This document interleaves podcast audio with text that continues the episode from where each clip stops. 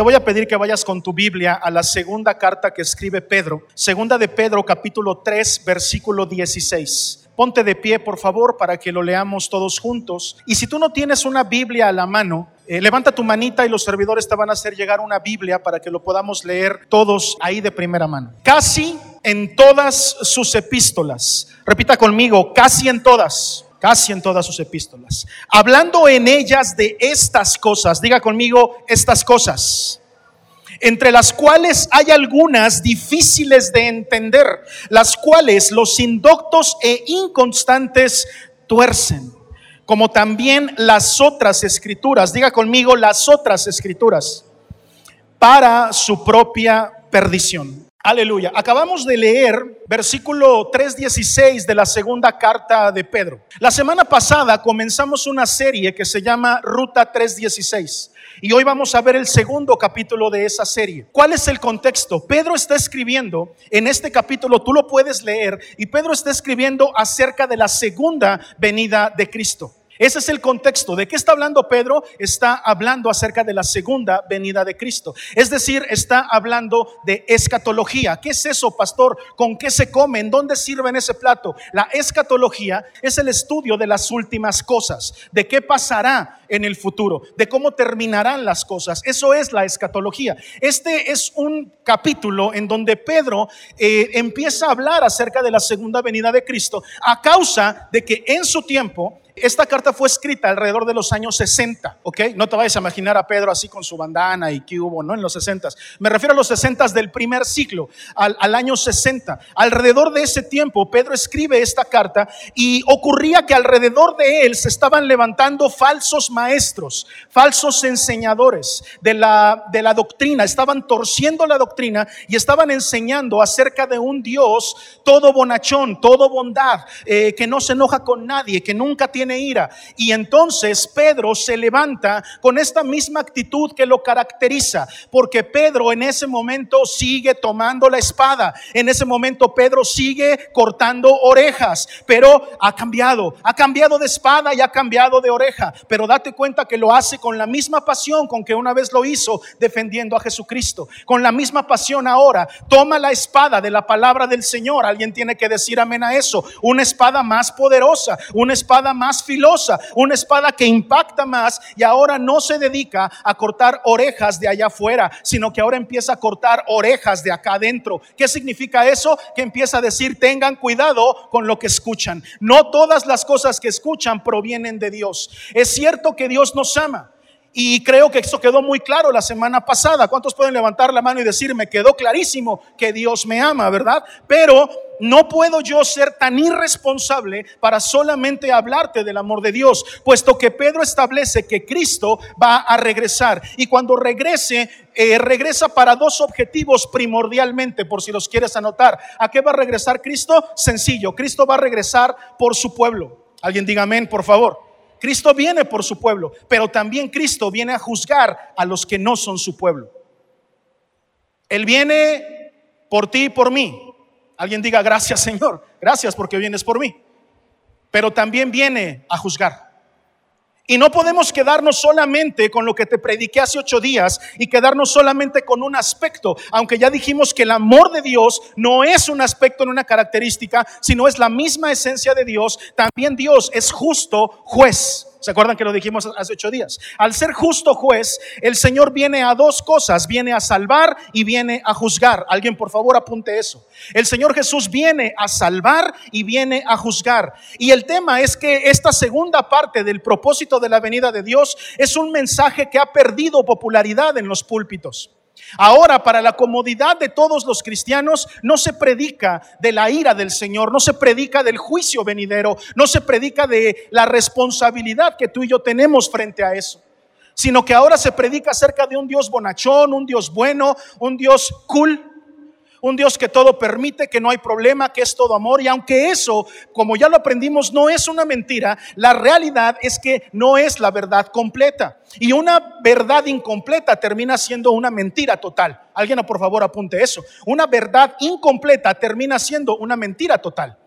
De manera entonces que yo no puedo ser irresponsable y predicarte solamente de eso, sino que debe de haber una enseñanza eh, eh, real acerca de la segunda venida y concretamente acerca de la manifestación del Hijo de Dios en nuestros tiempos, o bueno, en la segunda venida salvar y juzgar. A eso viene el Señor Jesús, para ayudarme un poquito, solamente para ayudarme. Déjame darle un poquito de contexto a lo que acabamos de leer y sé que le vas a entender un poquito más. Leamos ahora a partir del versículo 15, uno que está antecito de lo que leímos, dice, y tened entendido que la paciencia de nuestro Señor es para qué?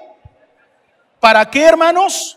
Para salvación, dice la palabra como también nuestro amado hermano Pablo, según la sabiduría que le ha sido dada, os ha escrito casi en todas sus epístolas, hablando de ellas, de estas cosas, entre las cuales hay algunas difíciles de entender, las cuales los indoctos e inconstantes tuercen, como también las otras escrituras, para su propia perdición. Lo primero que yo quiero que anotes, o la primera idea que quiero que anotes, es el tema de la paciencia. Dice este pasaje, tened entendido que la paciencia de nuestro Señor es para salvación. Lo primero que vamos a hablar es acerca de la paciencia. Dice aquí la paciencia que es para salvación. La paciencia es un tema recurrente en Pedro. Pedro, creo yo, con mayor autoridad que cualquiera, escribe acerca de la paciencia. De hecho, es uno de los autores en la Biblia que aunque no escribe tantas cartas, solamente son dos, sí desarrolla mucho el tema de la paciencia. Sí habla mucho de eso. Y yo creo que era un hombre experimentado, un hombre que conocimos como reaccionario, ¿se acuerdan? Que era de mechita corta, que reaccionaba rápido, que defendía rápido, que sacaba la espada luego, luego. Creo yo que después de haber comprendido cómo los impulsos que a veces son tan almáticos no siempre son tan convenientes. ¿A qué me refiero? A cuando él dijo, Señor, yo nunca te voy a abandonar. ¿Se acuerdan de eso? Y poquito después lo niega tres veces. ¿Se acuerdan de eso? ¿Cómo se habrá sentido él? ¿Qué cosas habrá experimentado? Yo creo que una de las cosas que más experimentó fue la paciencia y decir, no debo de reaccionar tan rápido, no debo de reaccionar tan pronto. A veces es bueno que tener paciencia.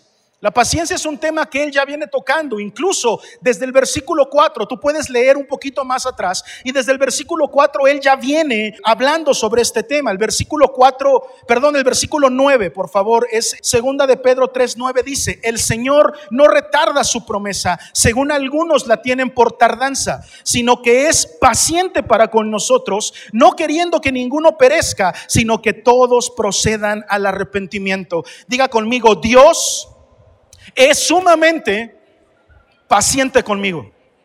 ¿Te das cuenta? Dios es sumamente paciente conmigo. Dice la palabra, no es que retarde su promesa. No es que tú veas y digas, oye, ¿por qué no se cumplen las cosas que Dios me promete? ¿Por qué las cosas que Dios me ha dicho yo no veo que se cumplan todavía? La palabra dice, no es que Dios retarde su promesa, es que Dios tiene paciencia contigo y conmigo. ¿Alguien lo puede comprender? Dios es paciente. porque Aquí está hablando de la promesa de qué? De su segunda venida, del advenimiento de nuestro Señor Jesucristo. Y la palabra es clara y dice, esa debería de ser la promesa más importante que tú y yo atesoremos, la segunda venida de nuestro Señor. Aprovechen, ¿eh? Aprovechen, porque su pastor no siempre predica acerca de escatología, pero espero que hoy te quede claro por qué. Ahorita te voy a platicar por qué. Creo que en todo el tiempo que llevamos de iglesia, una vez desarrollé una serie acerca de escatología eh, y nada más, ¿no? Son temas que casi no toco. Así que aprovecha hoy porque hoy quiero platicarte de ese tema. Esa debe de ser nuestra mayor esperanza, la segunda venida de Cristo. La iglesia simplemente por definición debería de tener una esperanza escatológica.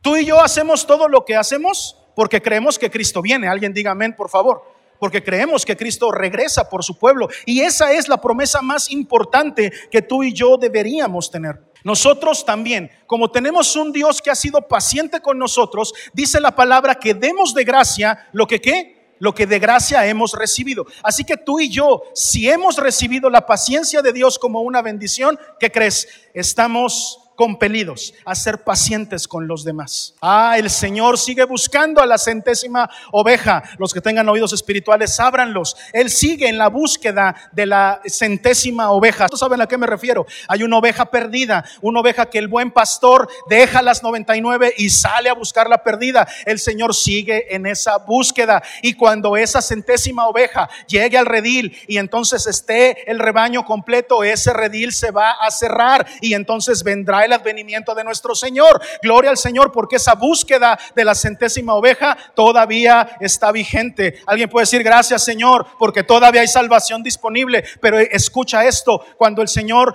llegue a la plenitud de los que han de ser salvos, judíos, gentiles, gente de toda lengua y nación, cuando toda rodilla se doble, cuando el redil esté completo, cuando el rebaño esté completo y se cierre, entonces ahí vendrá el advenimiento de nuestro Señor. Mientras tanto sigue habiendo salvación disponible y eso debe de ser una bendición para nosotros. Pedro en dos lugares más, aparte de este, habla acerca de la paciencia.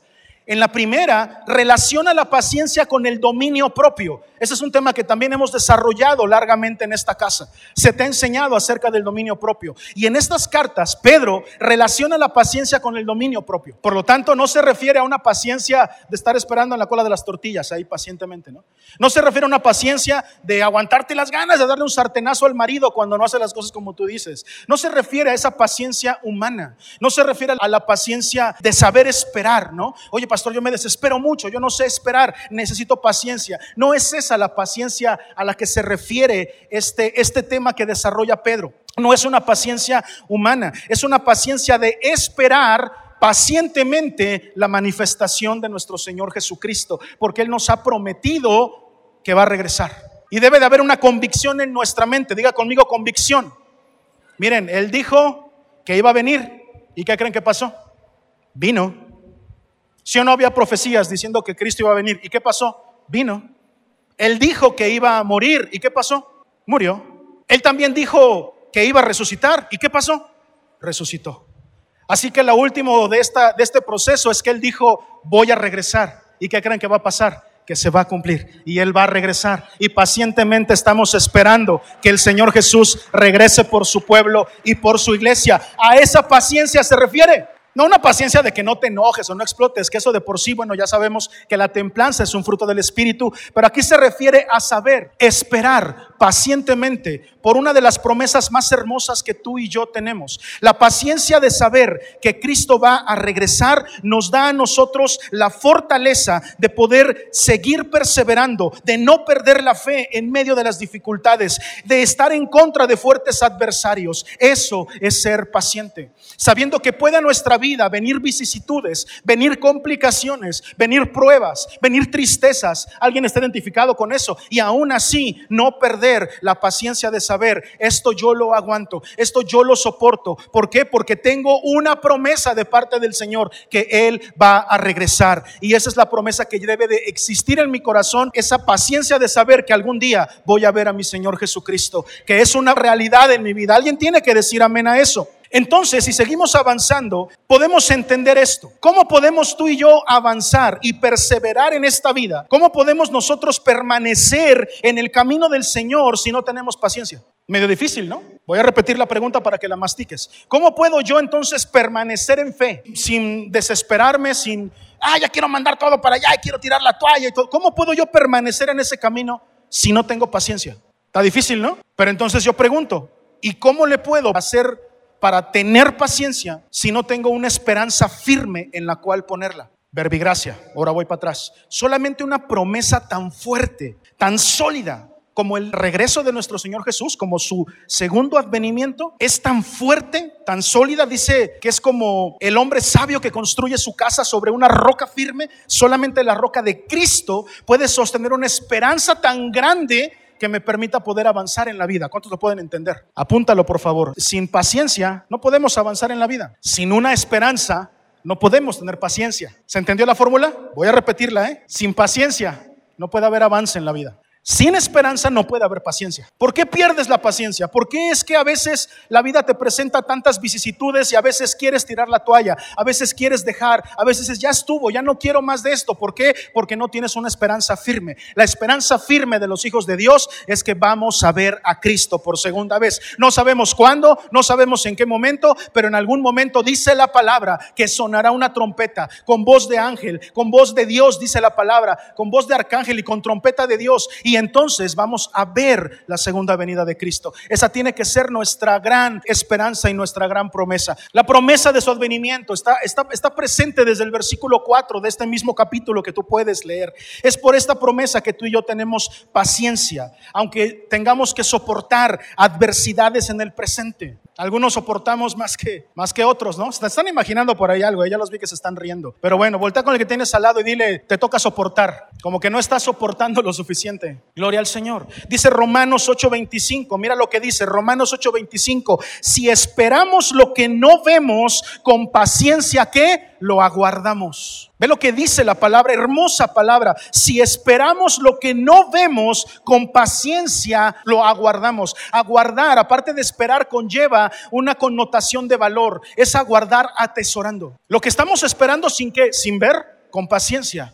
lo atesoramos y lo aguardamos. Los hijos de Dios, aunque no vemos físicamente a nuestro Dios, aunque quisiéramos verlo caminar por aquí, tú y yo tenemos una esperanza de que en algún momento la gloria de Dios se va a manifestar a través de Jesucristo y lo vamos a ver. Estamos aguardando pacientemente ese momento. Alguien tiene que decir amén a eso. Por eso jóvenes, no se adelanten a la noche de bodas. El que espera pacientemente sin ver. Entonces se aguarda y se atesora, pero pues si ya se vieron todo, ¿qué? Ya. ¿Qué esperamos, no? Lo que aguardamos, lo que estamos esperando sin verlo, pacientemente lo aguardamos. Es importante que sepamos esperar en Dios y ver los tiempos de Dios con paciencia. Acuérdense de un versículo que aquí se ha predicado mucho, Santiago 1 a partir del versículo 2, un rema personal de su pastor. Hermanos míos, tened por sumo gozo cuando os halléis en qué? En diversas pruebas, sabiendo que la prueba de vuestra fe produce paciencia, mas tenga la paciencia su obra completa para que seáis perfectos y cabales, sin que os falte cosa alguna. ¿De dónde viene entonces la perfección? Sinónimo de madurez, de tener muchos ministerios, pastor, no. De cantar bonito, no. De aprender a tocar el piano, no. De saberme toda la Biblia, no, tampoco. La perfección en Dios proviene de que la paciencia tenga su obra completa en nosotros. Por eso el Hijo de Dios tiene una paciencia que sobrepasa la paciencia humana. Repito, no se refiere a que no te enojes, no, porque enojarse es una emoción que ya lo he dicho, es parte de nuestra naturaleza y sirve. Bien usada sirve. No significa que seas Buda, no estamos esperando llegar al nirvana en donde no tenemos emociones y en donde no sentimos nada. Eso no es bíblico. Lo que sí es bíblico es entender que la Biblia dice, alma mía, obedece al Señor, sujétate al Señor. Nuestras emociones deben de estar sujetas a lo que dice el Espíritu. Por eso es importante conocer la palabra del Señor, pero no porque por aprenderla conozcamos más a Dios, no, sino porque nos trae revelación a nuestra vida. Alguien tiene que decir amén a eso. Y nos enseña y nos redarguye. Qué hermosa es la palabra del Señor. Alguien diga amén a eso, por favor. Un cristiano que vive a la luz de la segunda venida de su creador es una persona paciente. ¿Sí? Un cristiano, voy a repetir eso, que vive a la luz de la segunda venida, que tiene ese pensamiento cercano así, que dice, oye, en cualquier momento, ¿se acuerdan de la, de la prédica de vámonos? En cualquier momento yo me les pelo, ¿eh? Un cristiano que vive a la luz de la segunda venida de su creador es un cristiano que tiene paciencia, es una persona paciente, una persona que no se desespera, una persona que puede pasar por vicisitudes, complicaciones, que puede pasar por muchas pruebas sin perder la paciencia. Eso establece la palabra del Señor. La segunda cosa que hace Pedro cuando habla acerca de la paciencia es que lo relaciona con Noé. Más adelantito, ¿eh? estoy en el mismo capítulo, pero relaciona la paciencia con los tiempos de Noé. Y dice, Dios tuvo paciencia con Noé. Noé se tardó 120 años en construir el arca, pero Dios ya había tomado la decisión de traer juicio sobre este planeta, ¿sí o no? La decisión ya la había tomado. Viene juicio sobre este lugar. Sin embargo, le dice a Noé, voy a hacer esto, y le dice lo que va a hacer. Por lo tanto, construye un arca Y, y, Noé se tardó 120 años en construirla. Es más, más de 100 años de paciencia de parte de Dios para que esa arca se terminara, para que muy poca gente, como dije, ¿cuántos? Muy poca gente se salvara. Solamente ocho personas se salvaron en esa, y, lo dice la palabra, así como te lo estoy diciendo, dice, fue pacientemente esperando durante 120 años para que muy poca gente se salvara, solamente ocho. Lo dice la palabra. Eso tiene que traer revelación a tu vida. Yo, yo veo algunas caras que están diciendo, oye, es cierto, no se salvaron muchos, se salvaron pocos. A pesar de que Dios le había dicho a Noé lo que venía, así como actuó Noé, tenemos que actuar tú y yo. ¿Qué hizo Noé? Salió corriendo a decirle a toda la gente, viene un diluvio. Eso hizo, no, se puso a construir el arca. Ahora los días son similares. Ahora viene un juicio sobre la tierra. Ahora el Señor Jesús viene por segunda vez, pero no viene como siervo, viene como rey y viene a juzgar y viene a castigar al malvado y viene a salvar a su pueblo. Viene un juicio sobre la tierra. ¿Sí o no? Y como Noé hizo, tú y yo tenemos que hacer igual. La forma de hacer las cosas es obedecer lo que Dios dice. Ahora, no estoy diciendo que Noé no dijera lo que iba a pasar. No me malentiendas, tú y yo tenemos que seguir predicando siempre. Alguien diga amén. Pero Dios te manda principalmente a construir el arca. Y construyendo el arca, la gente iba y le preguntaba a Noé, ¿qué hubo loco? ¿Qué estás haciendo? Noé no salió corriendo a predicar, viene un diluvio, viene un diluvio. No, se puso a construir el arca que salvaba, ¿sí o no? Y construyendo el arca, la gente se acercaba y decía, ¿qué onda loco? ¿Qué haces? Recuerden que no había llovido sobre la tierra, ¿se acuerdan? Pues va a caer agua del cielo, ¿de qué estás hablando si nunca ha pasado eso? Igualito que ahora igualito que ahora. Pero tú y yo, en lugar de salir corriendo a hablar sobre lo que viene, la palabra de Dios dice es locura para los que se pierden, ¿sí o no? No nos entienden. Pero ¿cómo le vamos a hacer entonces para cumplir? Tú y yo tenemos que construir el arca. Y el arca ahora, eh, sí, por supuesto que hay muchas acepciones. Puede ser la iglesia, puede ser lo que tú quieras. El plan de salvación es cierto, pero por sobre todas las cosas, Dios nos está pidiendo que construyas el arca de tu vida. Y construyendo el arca de tu vida, obedeciendo lo que dice Dios, edificando tu vida a través de lo que Dios te ha pedido que hagas, entonces mucha gente va a acercarse a decir, ¿qué onda loco? ¿Qué estás haciendo? Tú vives de forma diferente, haces las cosas de forma diferente. ¿Por qué actúas como actúas? Y en ese momento tú y yo podemos decir, porque creo que el juicio de Dios viene y necesito estar preparado. ¿Sabes qué? Tú puedes alcanzar esa salvación. Si tú aceptas a Cristo en tu corazón, tú puedes ser salvo y tú puedes librarte del juicio que viene. Pero la gente necesita ver. No se trata de salir corriendo y aventarse y hablar, se trata de construir el arca. Y te voy a decir una cosa, te lo prediqué la semana pasada. Espero que haya quedado claro que tú y yo no tenemos ninguna participación en la salvación, ninguna. Espero que eso haya quedado bien clarito hace ocho días. Con toda la, gente que le preguntó a Noé qué estaban haciendo, con todo lo que Noé dijo que iba a pasar, ¿se salvó más gente? Ahora sí me van a correr de la iglesia. ¿Cuántos había determinado Dios que se iban a salvar? Lo dice la palabra. No tengan miedo, hermanos. ¿Cuántos? Ocho. ¿Cuántos se salvaron? Ocho. Los que Dios determinó que se iban a salvar, esos fueron los que se salvaron. Eso no quiere decir que Noé no obedeció. Si le preguntaban qué hacía, estoy haciendo esto, lo que me mandó el Señor. ¿Por qué? Porque viene juicio. Pero ¿qué dice la palabra? Que se burlaron de él. ¿Sí o no? Que le llamaban loco. Y eso nos pasa a ti y a mí cuando decimos, yo he decidido vivir de esta forma, yo he decidido caminar por este camino, he decidido hacer esto con mi vida porque creo que Dios es real, porque Dios es una verdad en mi vida, porque me ha tocado, porque me ha transformado, porque me salvó. Y la gente nos sigue diciendo, locos. Sin embargo, a ti y a mí eso no nos importa, alguien diga amén, sino que tú y yo hacemos las cosas porque le creemos al Señor. ¿Y quién determina los que entran al arca? Dice la palabra del Señor que empezó a llover. Ay, Dios mío. Y que entonces en ese momento muchos dijeron, ¿qué pasó? Lo que dijo Noé que iba a pasar está ocurriendo. Y entonces te voy a decir una cosa, tanto la voluntad de los impíos como la voluntad de los salvos era que más gente se salvara. Pero Dios ya había tomado la decisión. Y aunque los de afuera quisieran entrar, ya no se podía. Porque dice la palabra que quien cerró esa puerta fue Noé, ¿no? Fueron los impíos que decidieron. No, esa puerta la cerró Dios y la selló con su mano, dice la palabra, y nadie más entró. Los que estaban determinados que se iban a salvar, esos fueron los que se salvaron. El que tenga esos espirituales, que los use, por favor, que se ponga un cotonete espiritual y sáquese la cerilla, por favor. Ni la voluntad de los impíos, ni la voluntad de los salvos cambió ese número. Ocho fueron ocho. Por eso la palabra de Dios dice que Apolos regó, que Pablo sembró, Apolos regó, pero ¿quién trae el crecimiento? Dios.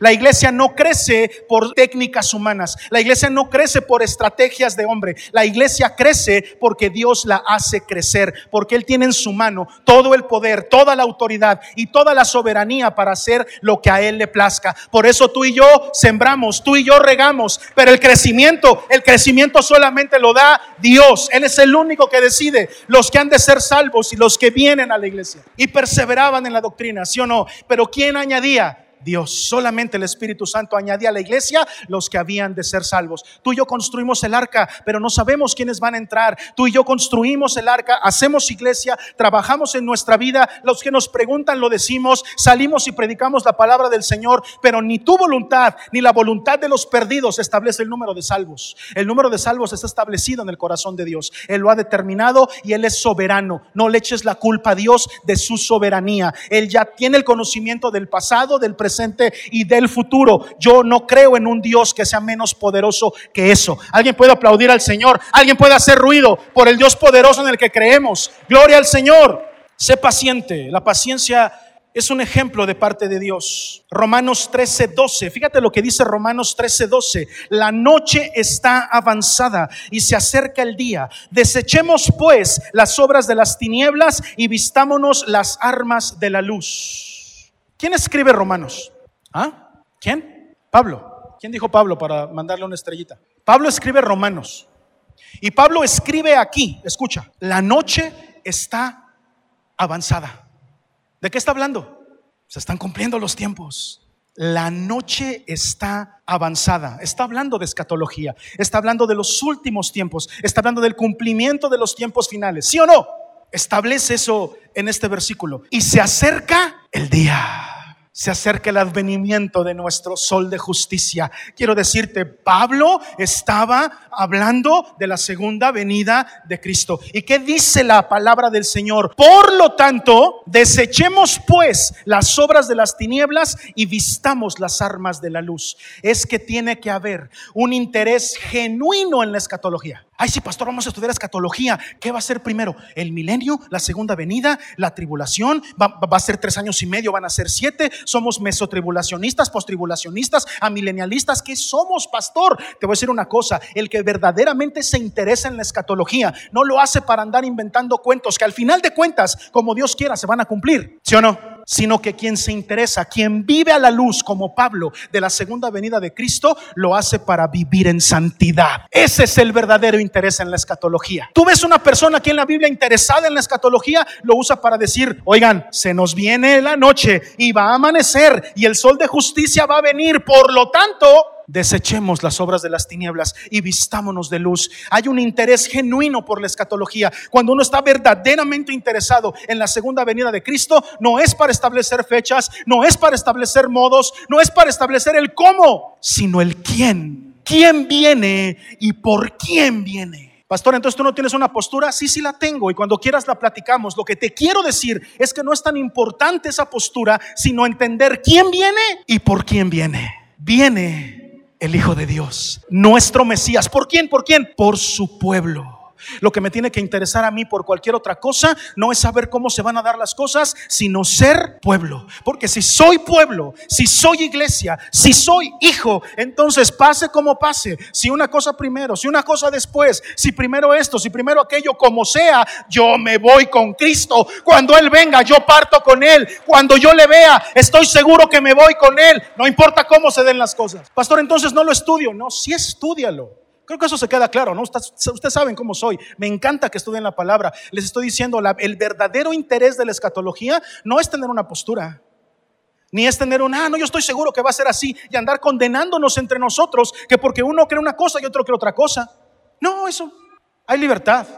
En esta misma casa, ¿sí o no se te da libertad en ese sentido? ¿Sí o no? Dime sí o no.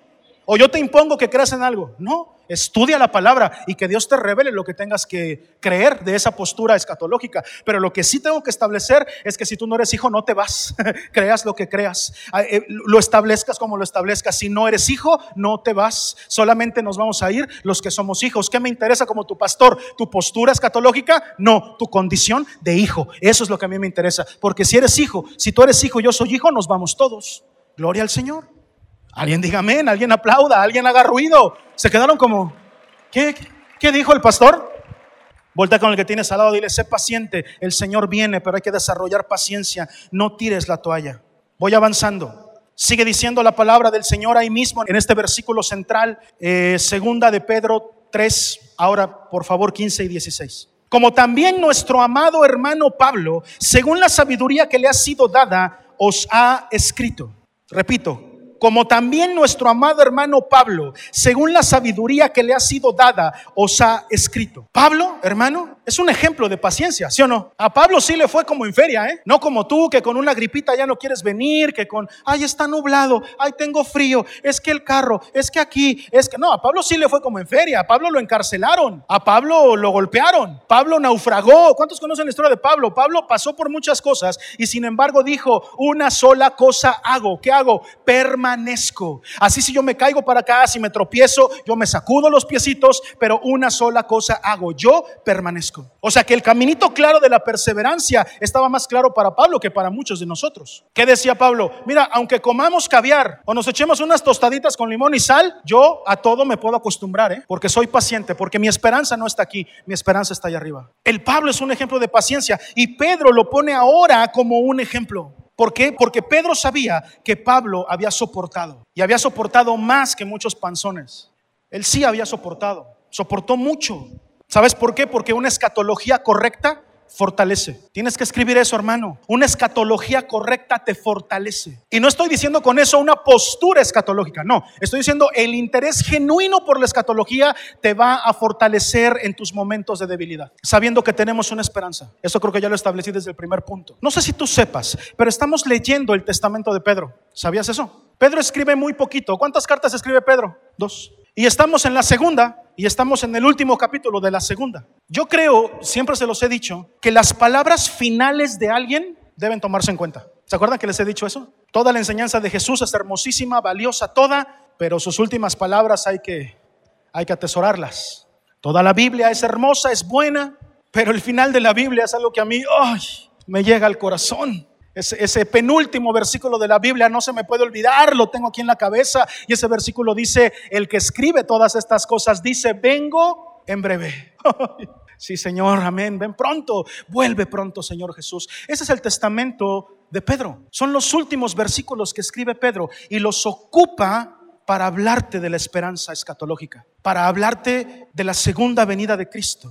¿Sabes por qué? Atrasito, está bueno el chisme, atrasito, él mismo dice, cuando escribe los primeros versículos de la carta, dice, a mí ya, el patrón ya me dijo que ya me voy a morir. Léanle, yo ya voy a colgar los tenis. No es que tenga un presentimiento, no es que, por, no, que peligre mi vida, no, no, no. A mí Dios ya me dijo que yo voy a morir pronto. Por lo tanto, así empieza la carta. ¿Qué crees que estaba pensando cuando estaba escribiendo los últimos versículos? Bueno, no había versículos en ese tiempo, las últimas líneas de esa carta. Tengo que decirte una cosa, investigate la vida de Pedro. Termina de escribir esa carta y a los pocos días, días, muere crucificado de cabeza en el circo romano. Al poquito tiempo después de escribir esta carta. Este es su testamento. Y en su testamento aborda la segunda venida. ¿Quieres saber cuál es el testamento de Pablo? ¿Qué es lo último que escribe Pablo? Está en segunda de Timoteo, segunda de Timoteo 4, del 5 al 8. Las últimas cosas que escribe Pablo. Así como Pedro escribe esto y muere, lo último que escribe Pablo son los últimos versículos, las últimas líneas de segunda de Timoteo. Y segunda de Timoteo 4 dice así, pero tú sé sobre en todo. Se está despidiendo de Timoteo. Eh, soporta las aflicciones, panzón. Bueno, no dice así, pero casi. Haz obra de evangelista, cumple tu ministerio. Porque yo ya estoy para qué? Para ser crucificado y el tiempo de mi partida está cercano. He peleado la buena batalla, he acabado la carrera, he guardado la fe. Por lo demás, me está guardada la corona de justicia, la cual me dará el Señor juez justo en aquel día. Y no solo a mí, sino también a todos los que aman su venida. Ah, qué hermosa palabra. Yo hubiese corrompido en gritos, hermano, en aplausos. Hay poca revelación en esta iglesia. Es que los dos hombres, Pedro y Pablo, eran hermanos y amigos inseparables. Estaban abandonados. Ah, no, eso es otra cosa. Pedro y Pablo eran iguales. Hablaban de las mismas cosas. ¿Sí me están siguiendo? Ocuparon sus testamentos para hablar de lo mismo. La segunda venida, la esperanza y la paciencia. ¿Te diste cuenta de algo? Está escribiendo Pedro y se refiere a todas las veces que Pablo ha escrito. Y dice, nuestro amado hermano Pablo. ¿Sí lo leíste? Nuestro amado hermano Pablo. Habrá conmigo. Truena el chicle para saber que está despierto. ¿Cómo? Si años atrás había habido un pleito entre ellos, ¿no? Si poquito tiempo atrás Pablo corrige públicamente a Pedro. ¿Cómo lo corrige? Públicamente. ¿Cómo dije? Públicamente lo corrige en Antioquía. ¿Por qué? Porque el Pedro se estaba desviando. Pedro había tomado una actitud de alejamiento con los gentiles y se juntaba nomás con los puros brothers, nomás con los puros judíos, nomás con los puros de la circuncisión. Y entonces Pablo le dice, oye, estás desvirtuando el mensaje de nuestro Señor Jesucristo. Ponte las pilas porque lo estás haciendo mal. Y públicamente lo corrige. Públicamente le dice lo que estás haciendo no está bien. Y muchas veces se ha enseñado ese pasaje como una discusión y una pelea entre Pablo y Pedro. Ahora yo te hago la pregunta, ¿por qué sé que Pedro es sabio? ¿Por qué sé que Pedro, a pesar de que en esta congregación tenemos un, término que hemos acuñado que se llama pedradas. ¿Se acuerdan de las pedradas? Que a veces cometemos cada pedrada tú y yo, o sea, nos comportamos como Pedro, la regamos, a pesar de ser un hombre que se equivocó tantas veces, ¿por qué sé que Pedro es un hombre sabio? ¿De dónde puedo sacar yo ese entendimiento? Proverbios 9, 8. Mira lo que dice el libro de Proverbios, capítulo 9, versículo 8. No reprendas al escarnecedor para que no te aborrezca Corrige al sabio y qué? ¿Cómo? Corrige al sabio y qué? Y te amará. Corrige al necio. Uh, uh, uh, Lo que no te va a pasar, mi hermano, cuando quieras corregir al necio. Hermano, mucha gente hasta se ha ido de la cobertura por, por, una corrección. Es más, estoy casi, casi cierto y seguro que la iglesia pierde membresía, no por tribulaciones, no por vicisitudes, no porque las cosas vayan mal, sino porque el pastor te corrigió. Ah, ya me voy. En esta iglesia no hay amor. Y eso que te cité en la casa y te corregí en la casa. Aquí la corrección fue pública, enfrente de todos los hermanos, escrita. Hasta quedó para la... Se atrevió el Pablo, ¿no? Les voy a platicar el chisme. ¿eh? Fíjense que el Pedro y yo así. Ahí está en Gálatas. Hasta quedó escrita para el análisis. ¿Tú crees que Pedro no se sintió exhibido? Claro que sí, pero déjame te digo una cosa, corrige al necio y se va a ir, corrige al necio, va a escapar, corrige al necio, se va a ofender, va a hablar mal de ti, pero es que ¿por qué nos extrañas? Si eso dice la Biblia, ¿cómo sé que Pedro era sabio? Porque ante la corrección, ante la corrección de Pablo, aunque no tenían visiones similares, pero ante su corrección, lo amó, cumpliendo lo que dice la palabra, corrige al sabio y te amará. Ay, pastor, ¿cómo te amo? Ahora sí, ¿verdad? Ahora sí. Sí, sí, soy sabio, soy sabio. Por eso te amo, pastor, porque me has corregido. Pero no tenías ganas como decir, ya no voy a ir. Ay, no, el pastor. ¿De qué sirve que le pido consejos si siempre la culpa la tengo yo? Mejor ya no voy. ¿Cómo sé que Pedro era sabio? Porque amó a Pablo. Lo presenta como el amado hermano Pablo. ¿Cómo demostramos sabiduría tú y yo? Uh, ¿Ya? ¿Estás listo? Agárrate. Agárrate para que no te vayas después de la iglesia. Perdón por lo que te voy a decir, pero la sabiduría del ser humano, escucha, no está representada por cuánto conoce. La sabiduría es qué tan enseñable eres. La verdadera sabiduría es qué tan corregible eres. Si eres jarrito de tlaquepaque, si alguien te corrigió y te dijo algo, oye, la estás regando. Eso no es así. Ay, no, pues entonces ya no voy. Entonces ya no hago nada. Ay, no, eso no es ser sabio. La sabiduría del cristiano está representada por qué tan enseñables y qué tan corregibles somos. Y te voy a decir una cosa, ¿eh? escucha lo que te quiero decir. Por supuesto que si corriges al sabio, te va a amar. Te voy a decir una cosa. ¿Cuántos ubican y lo voy a decir con mucho honor desde el púlpito, que nunca lo ocupo para otra cosa que no sea para la palabra del Señor. Honrar la vida de una persona en este púlpito que no está presente. ¿Cuántos conocen al pastor David Vázquez? Ah, levanten la manita. David Vázquez, muy conocido en, Morelos. Gloria al Señor. David Vázquez fue mi maestro en el Instituto Bíblico. ¿Y cómo me corregía? Diario. Ya me daba miedo predicar, bro. Me temblaban las patas nada más de saber que ahí estaba el hermano David. Estaba yo chavito cuando empecé a hacer mis pininos. Hermano, me daba pavor. Y cuando yo bajaba de predicar, ¿qué creen? Ahí estaba.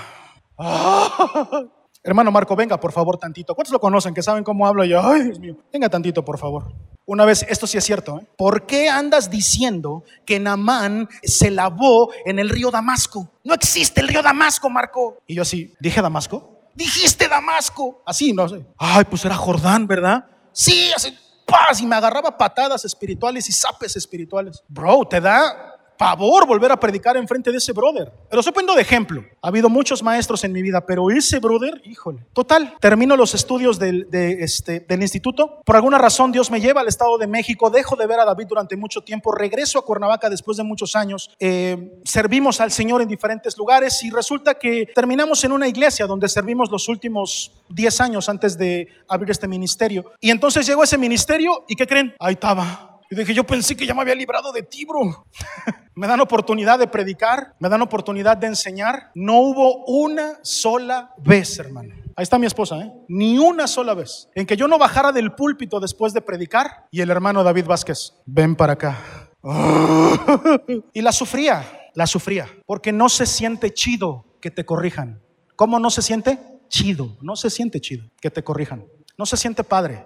Pero como fueron avanzando los años, cuando yo salí de ese ministerio, no pude evitar ir con David Vázquez y decirle, gracias, Gracias. Porque durante mucho tiempo yo estuve diciendo para mis adentros, no se lo decía a él, me daba miedo, pero para mis adentros yo decía, ¿por qué no más me dice a mí? También otros se equivocan. Una vez uno de aquí dijo que Lucas había sido uno de los doce y no le dijo nada. No, nomás yo me equivoco también. ¿Por qué no más me dice a mí? Y Dios me dijo, porque te ama más que a todos, porque le interesas.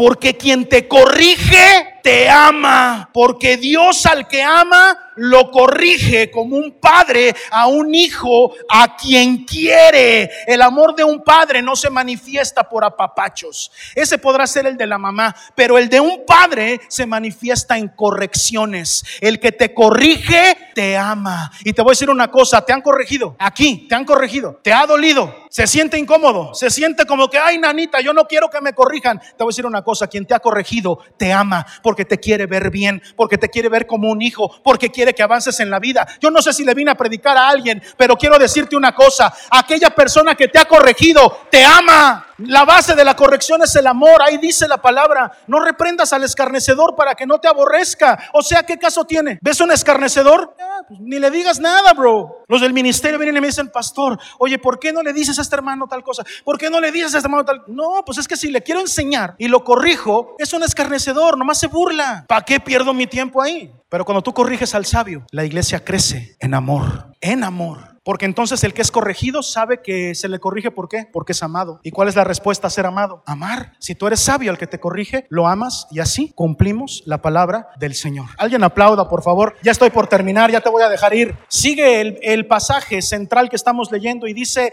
casi en todas sus epístolas. Casi, apenas vamos a leer el, el 16, ¿no?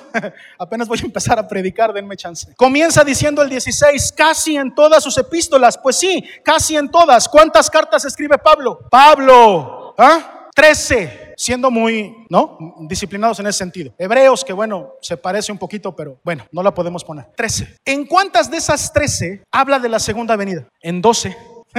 Solamente en Filemón no menciona la segunda venida, que esa carta la, la estudiamos completita hace poco. ¿Se acuerdan? Hace poquito la estudiamos completita. Nunca se mencionó la segunda venida. Pero en las otras 12, en todas menciona la segunda venida. Por eso Pedro dice, en casi todas sus epístolas. O sea, se ve que el Pedro le había estudiado a las cartas de Pablo, ¿eh? Casi en todas, pues si no más una no. Casi en todas sus epístolas habla de estas cosas y dice, les voy a decir la neta. ¿Cómo le dijo? La neta. Hay algunas cosas que escribe el Peter, digo el Paul, el Paul, que no las entiendo. Si o no dice así, hay algunas cosas difíciles de entender. Ah, hashtag no soy el único loco. Qué tranquilidad.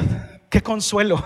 Hashtag no soy el único loco. Ahí pónganle en su, en su, apunte. Hashtag no soy el único loco. Qué pasaje tan consolador. Qué pasaje tan apapachador. No soy el único loco. Que hay veces que en la Biblia no le entiende a ciertas cosas. No soy el único loco. Qué tranquilizante es para mí que una persona tan sabia que ya establecimos como Pedro diga, hay cosas de las escrituras que yo no entiendo. De las que escribe Pablo, escribe bien complicado. ¿Cuántos saben que Pablo escribe complicado? Bien complicado, en código. Pero también hay cosas antiguotestamentarias que no entiendo. También hay cosas que hizo Moisés que no me quedan claras. Que va y de repente corta un prepucio y ¿qué, pasó? ¿Qué pasó? Como que ¿para qué viene eso en la, en la Biblia? Hay cosas difíciles de entender, ¿sí o no? Cosas que hizo Elías. Todo mundo, digo, también ya lo estudiamos, pero por más que queremos como, hay cosas de Elías que decimos de dónde, o de liceo, no, está peor todavía. Hay un profesor, bueno, hubo un profesor, ya falleció, en Inglaterra, Horacio Sloghorn. Enseñó en una escuela de Inglaterra dos materias. Primero, cuando era joven, enseñó, no me acuerdo, una materia por ahí. Después pasa mucho tiempo y el director de la escuela lo llama para que enseñe química. Y los alumnos de química, bueno, de los que están tomando clases con él, Horacio Slogorn, apúntalo maestro en Inglaterra, en una escuela de Inglaterra. Y este maestro organizaba pachangas entre los alumnos más destacados. ¿Sí? ¿Me están siguiendo? Organizaba pachangas, o sea, él identificaba el, más carismático, el, el, mejor deportista. ¿Sí? ¿Sí me están siguiendo? Los invitaba y hacía una reunión con ellos para tener como les hacía de comer, les hacía regalitos, como para tener influencia ahí con, con, los alumnos. ¿Sí me están siguiendo? Pues yo casi, casi estoy planeando mi fiesta estilo slogan cuando llegue allá arriba al cielo. Yo llego allá arriba al cielo y yo sé que a mí ni me van a pelar. ¿Qué tienen que pelarle a este gordito? Nada. Yo sé que por allá al Pablo se le va a hacer una bolita, al Elías se le va a hacer una bolita, ¿sí o no? Todo mundo ahí va a estar. Está bien, pero vamos a estar una eternidad, ¿no? En algún momento van a estar solitos. y te aseguro que les voy a llevar su invitación al Moisés, al Elías, al Eliseo, al Pablo, al Pedro. Voy a invitar a toda la ¿Te imaginas la fiesta de tu pastor en, en, la casa celestial? He tratado de ser un pastor personal con ustedes. ¿Cómo se imaginan que sería esa fiesta? ¿Qué habría de comer?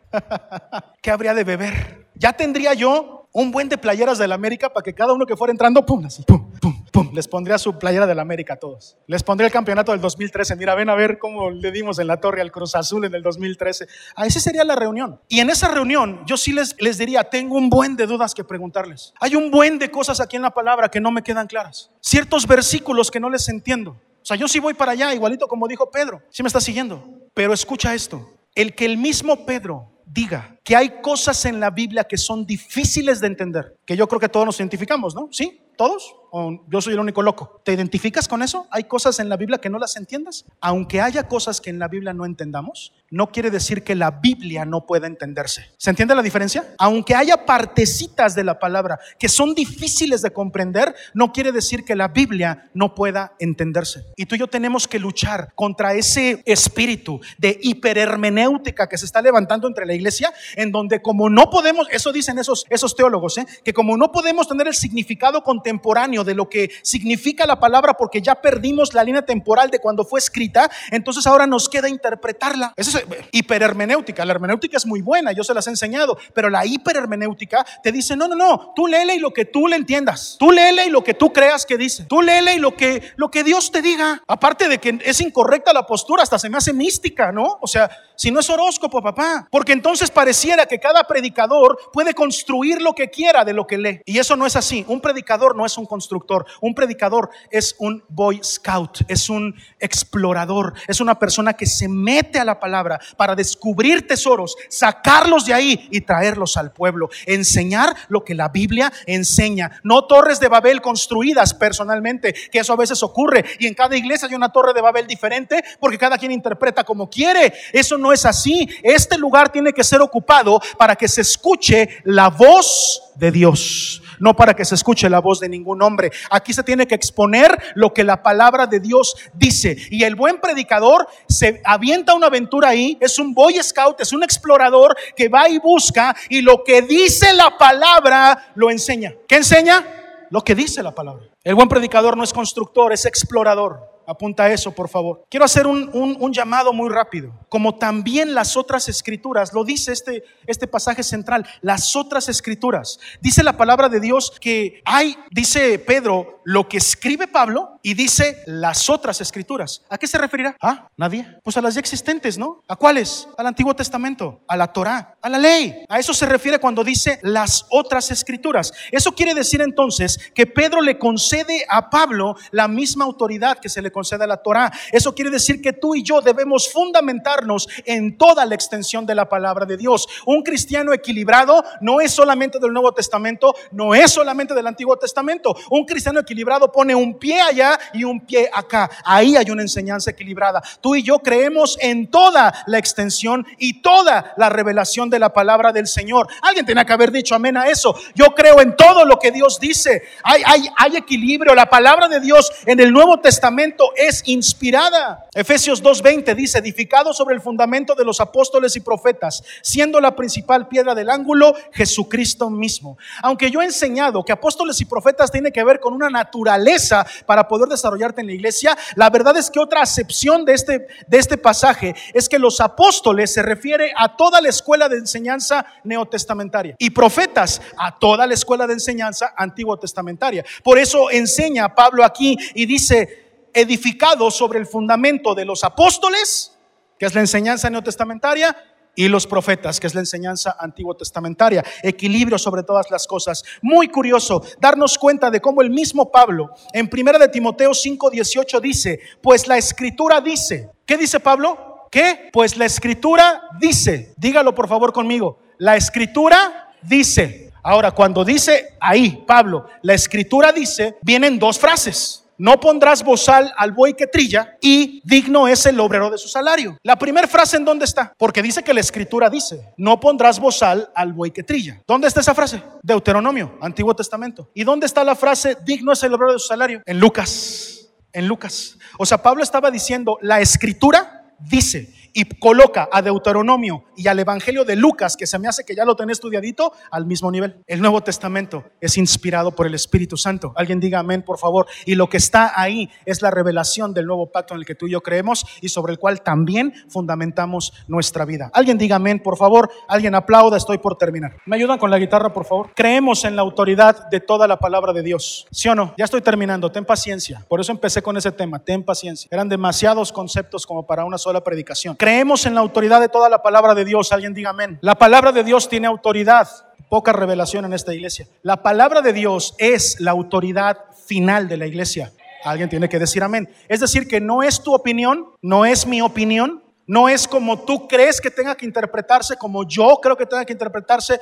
La Biblia es la autoridad final de la iglesia. Cualquier disyuntiva, escucha lo que te quiero enseñar, cualquier diferencia de opiniones se tiene que redimir a la luz de la palabra del Señor. Es por eso que en esta casa nunca, aguas con lo que voy a decir, nunca se te va a adoctrinar, sino que en esta casa se promueve el pensamiento crítico, pensar. Tú tienes acceso a la palabra del Señor, ¿sí o no? Hay que leerla. Oye, pastor, pero tú tienes la obligación de predicar, eres el pastor de la iglesia. Sí, y trato de cumplir lo mejor que puedo.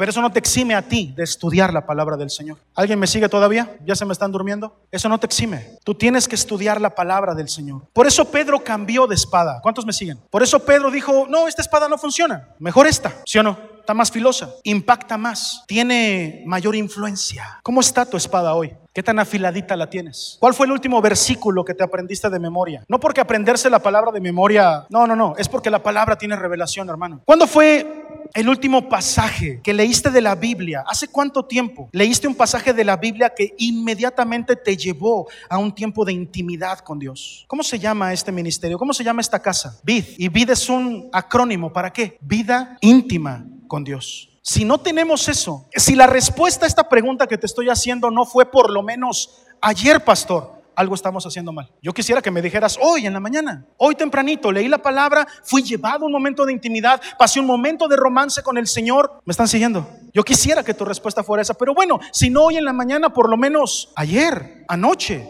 Y si la respuesta no es esa, hay una espada llana, chata. Y te voy a decir una cosa. Termina este pasaje, segunda de Pedro 3:16, diciendo, los cuales, hablando de las escrituras de Pablo, que ya nos dimos cuenta que pusieron al mismo nivel, los indoctos e, e inconstantes tuercen. ¿Quiénes tuercen? Los indoctos e inconstantes. Eso en palabras en español significa los que no estudian y los que no permanecen. Oye, pastor, tranquilo. Oye, viejo, tranquilo. Bájale dos rayitas. Tú también has estado en varios ministerios. Sí, es cierto. No muchos, pero sí, soy cristiano desde niño, ni modo que no. Pero en ninguno de ellos me he ido por desobediencia. Al revés, en todos y cada uno de ellos he sido obediente. Porque la palabra de Dios es clara, hay que ser constante. Y en algún momento que alguien, no sé por qué, hace algunos años, cuatro o cinco años, no sé qué habrá visto en mí, una persona que tenía autoridad espiritual sobre de mí, me dijo, oye, nunca te vayas de una iglesia, a menos que lo que te estén enseñando, francamente, sea pecado. Pero si es por inconformidad, no te muevas, sé permanente. Y sí ocurrió. y pude hacerle una llamada a esa persona, vive en otro país, y le dije, me voy a mover de iglesia, pero sigo tu consejo. No me muevo por inconformidad, no me muevo porque, porque me corrigieron, no me muevo, no, me estoy moviendo porque hay pecado en este lugar y por eso me muevo. Y ese pastor que tenía tanta autoridad sobre de mí me dijo, bien, esa es la razón correcta. Si no es esa razón, tú y yo tenemos que ¿qué? permanecer y estudiar. Porque los indoctos y los que no permanecen, los intermitentes, tuercen la palabra. ¿Está doliendo? ¿Está doliendo? Que duela.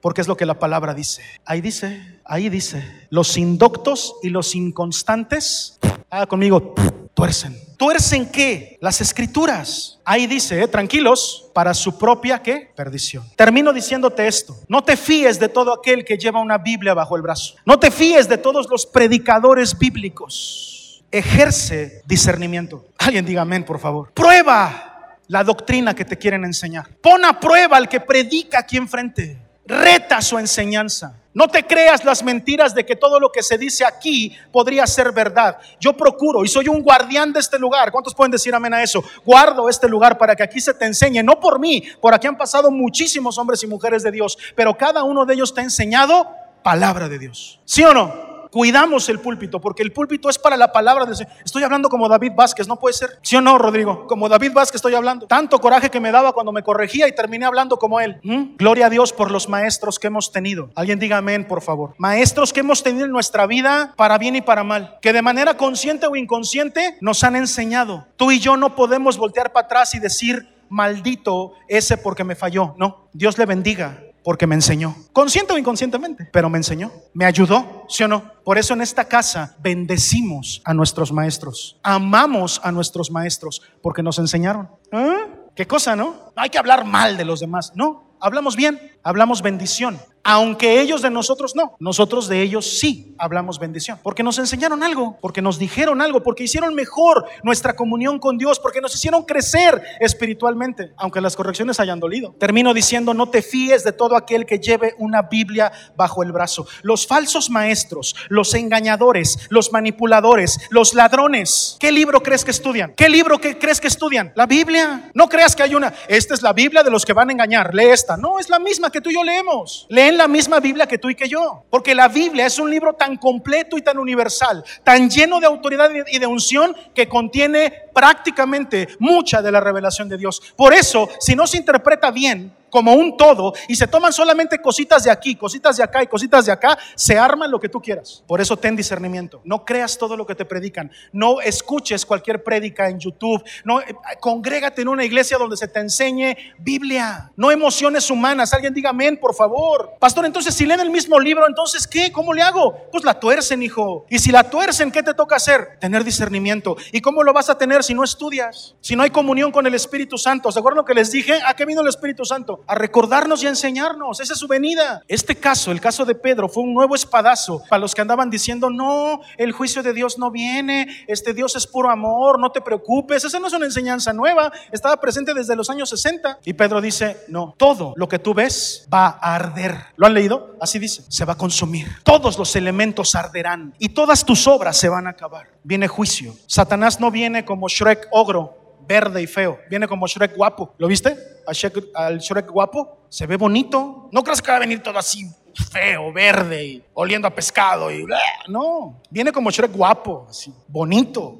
Viene presentándote un Dios incompleto que al final de cuentas es un Dios falso. Te he predicado del amor de Dios, sí, pero no puedo dejar de predicarte del juez justo que es Dios, que trae juicio sobre la tierra y que no puedes por lisonjas, por ego, ignorarlo. ¿Por qué existen falsos maestros en la iglesia? Pues porque la iglesia no les pone un alto, porque nadie allá ahí se levanta a decir eso que estás predicando es incorrecto, porque la iglesia se queda callada. Pero el amor, el verdadero amor, como con el que Pablo corrigió a Pedro, ese no condena, pero es un amor que corrige. Y si yo te he corregido, si alguna vez has pasado por la corrección de tu pastor, que yo sé que no es fácil, créemelo, yo sé que no es sencillo, es porque el amor corrige. El amor no disimula que no pasa nada. Ah, no, no te preocupes, no pasa nada. No, no, no, te voy a corregir. Si lo estás haciendo mal, te voy a corregir porque te amo. ¿Alguien te ha corregido? ¿Alguien te ha dicho que por ahí no es? ¿Alguien te corrigió una enseñanza? ¿Te has sentido expuesto? Entonces Dios está en medio. Entonces Dios está ahí. Entonces es bueno. No puedo ser un buen pastor para ti si no hay corrección en medio. Si solo te predico el amor de Dios, yo estaría siendo irresponsable.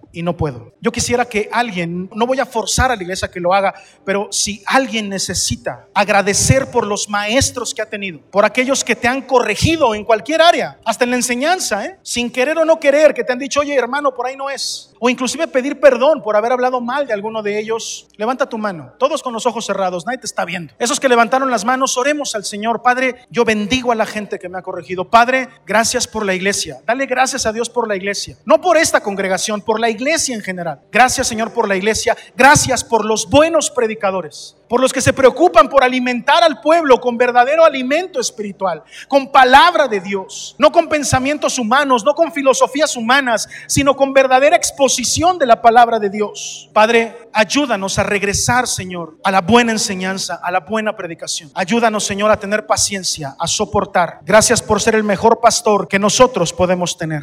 No te preocupes. No te preocupes, cada uno tendrá su propio pago. No nos corresponde a nosotros juzgar. Cada uno su pago. Quien tuerce las escrituras lo hará para su propia perdición, dice la palabra. Para su propia perdición. Hashtag de vuelta a la ortodoxia, de vuelta a la buena enseñanza, de, vuelta a la buena teología. Primera carta de Juan 4.1. Primera carta de Juan 4.1 dice, amados, no creáis a todo espíritu, sino probad los espíritus si son de Dios, porque muchos falsos profetas han salido por este mundo. No dice que no existen los profetas. Si dijera que no existen los profetas, como algunos enseñan por ahí, entonces ¿para qué los probamos? Si no existen. Si dice que probemos a los profetas, es porque existen. Los hay buenos y los hay malos. Nos toca a nosotros probar a los espíritus, probar a los predicadores, probar a los evangelistas, probar y probar y probar con pensamiento crítico, con pensamiento bíblico y tener discernimiento para abrir nuestros ojos y nuestros oídos solamente a la voz de Dios. Alguien tiene que decir amén. Desde este lugar hay una sola voz que tiene que ser expuesta en este púlpito. En este púlpito no va a ser expuesta la voz del pastor, no va a ser expuesta la voz de un predicador, no va a ser expuesta la voz de un hermano o de un invitado. La única voz que tiene que ser expuesta en este lugar es la voz de Dios.